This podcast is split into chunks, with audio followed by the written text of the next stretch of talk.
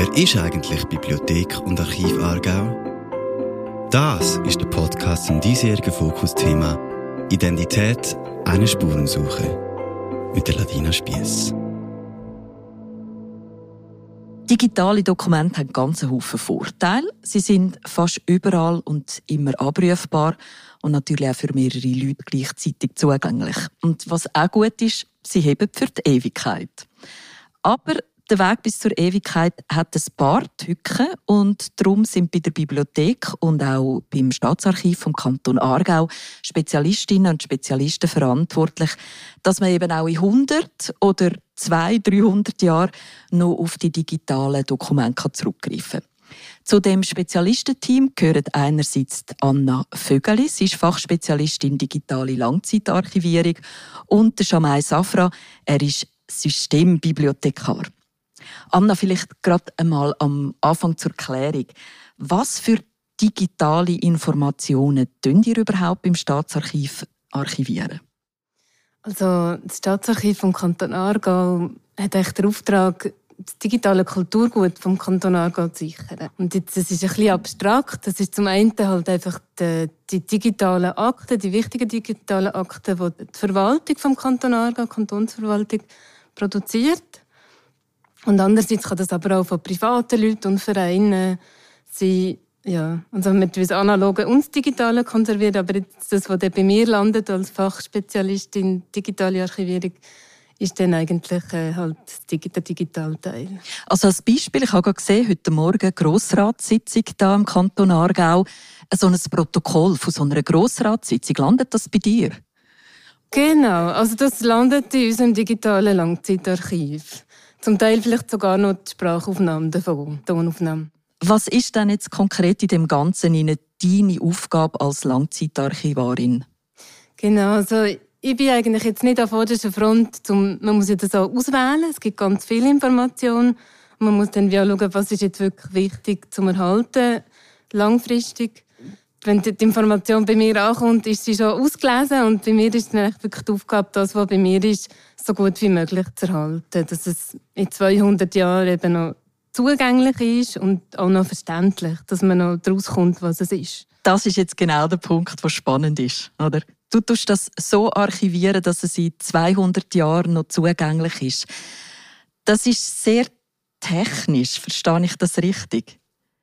Ja, es ist auch ein bisschen abstrakt, also so ein bisschen konzeptionell und nachher muss man schauen, wie man es technisch umsetzt. Aber was noch wichtig ist, zum zu wissen, ist, dass es für uns halt nicht unbedingt darum geht, so ein Dokument genau so, wie es bei uns ankommt, zu erhalten. Also die Form ist vielleicht nicht so wichtig. Eben, ob jetzt, dass es ein DocX am Schluss hat oder ein Text oder ein PDF, sondern wir müssen uns überlegen, was ist der Inhalt. Ist das vielleicht ein Manuskript, eine Autobiografie von jemandem? Und dann geht es darum, eigentlich die Autobiografie in 200, also zu schauen, dass die in 10 und in 20 und möglichst in 200 Jahren noch gelesen werden und man auch noch daraus kommt, von wem das, das ist und was Bedeutung ist. Das ist jetzt mal die Seite vom Staatsarchiv. Wir haben ja auch noch einen Vertreter von der Bibliothek da, der Jamai Safra, Systembibliothekar. Da sind bei mir schon ganz viele Fragezeichen aufgekommen.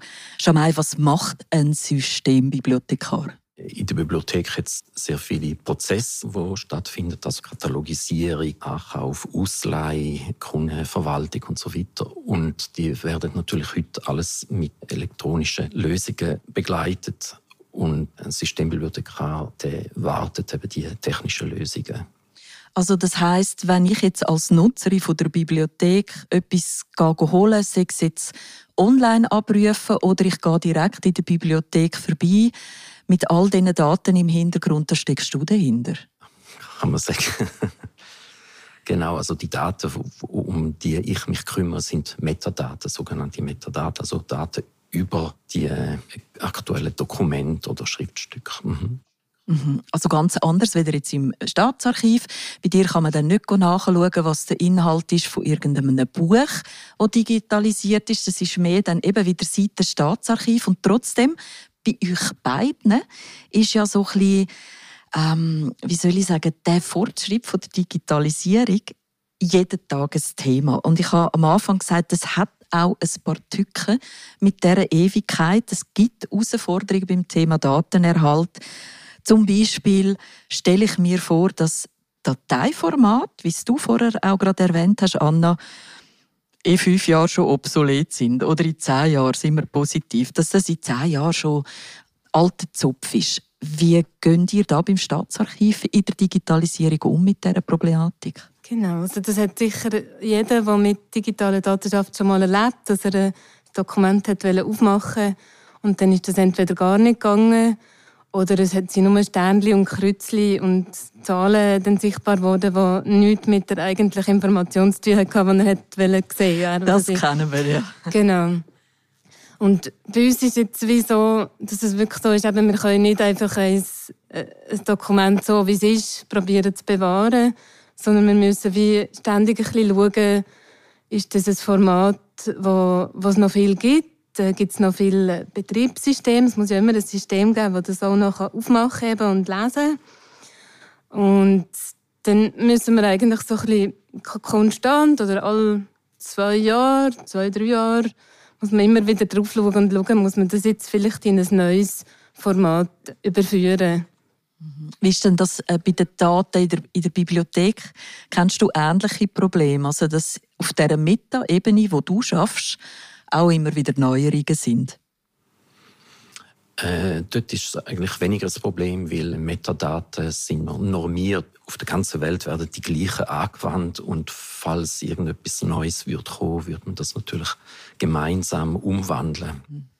Also da muss nicht der Schamei da zu Aarau das Rad neu erfinden, das digitale Rad. Nein. Etwas, was auch zu den Herausforderungen gehört im Zusammenhang mit digitalen Daten, die Produktion von diesen Daten, das steigt ja täglich. Also das sind keine, keine Ahnung von Zahlen. Wie viele digitale Daten das produziert werden. Ist das ein Problem, das ihr im Staatsarchiv irgendwann angehen müsst, weil ihr sagt, wir haben keinen Platz mehr? Hm. Das probieren wir natürlich zu vermeiden. Ist aber schon bei den analogen Akten immer wieder ein Thema, dass irgendwann ja, die Räume klein wurden und dann hat man eine größere, ein größeres Magazin braucht. Aber es ist natürlich so, dass man einfach auch nicht alles kann überliefern kann. Also es ist eigentlich immer Teil der Archivierung, dass man eine gute Auswahl treffen muss.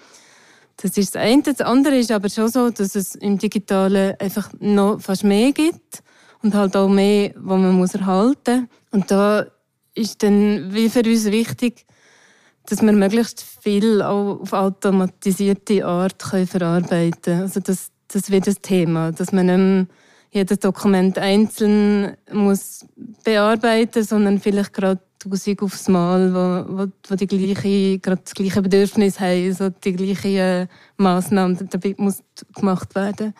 Hast du eigentlich Zeit, so ein Dokument zu lesen? Äh, eher selten, ja. Und zum Teil muss man vielleicht auch mal reinschauen, um zu schauen, ist die muss immer eine Strategie überlegen, wie erhalten wir das jetzt, wird das auch im Inhalt gerecht. Also verlieren wir da nicht, nicht wichtige Informationen. Und dann muss man zum Teil schon auch ins einzelne Dokument reinschauen. Ich möchte noch mal auf etwas zurückkommen, was du schon mal vorher gesagt hast. Wenn Neues kommt, wenn Entwicklungen gemacht werden, dann ist das eine weltweite Geschichte. Bleiben wir aber einmal in der kleinen Schweiz. Es gibt so einen Verbund von Bibliotheken im Kanton Aargau, schweizweit auch. Und du bist da Verbundskoordinator jetzt von der Seite Bibliothek Aarau. Was bringt der Verbund konkret?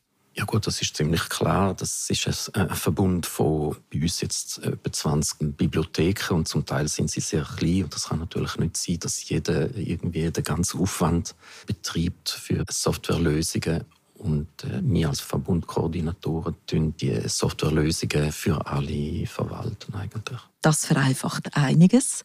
Jetzt haben wir etwas noch ganz total rausgelassen, die Kundendaten.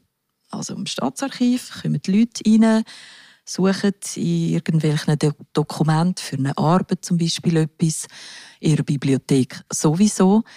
Wo sind eigentlich die Kundendaten? Werden die auch für die Ewigkeit gespeichert? Meines Wissens nicht. Also ich habe jetzt nicht direkt mit denen zu tun, aber so viele ich weiss, äh, tut man sich einfach registrieren als Benutzer Und die Daten werden dann einfach im Rahmen von dem genutzt. Also zum Beispiel der Bibliotheksbenutzer lehnt das Buch aus und dann muss man halt auch wie im System sehen, bei wem ist jetzt das Buch. Aber die Daten werden nach einem, nach einer Weile gelöscht, gemäss, also es gibt ja Vorschriften dazu, genau.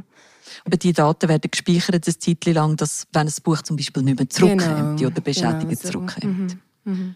Merci vielmals für die Informationen. Euch beiden, Anna Vögeli, Fachspezialistin Digitale Langzeitarchivierung und auch dir, Jamai Safra, Systembibliothekar.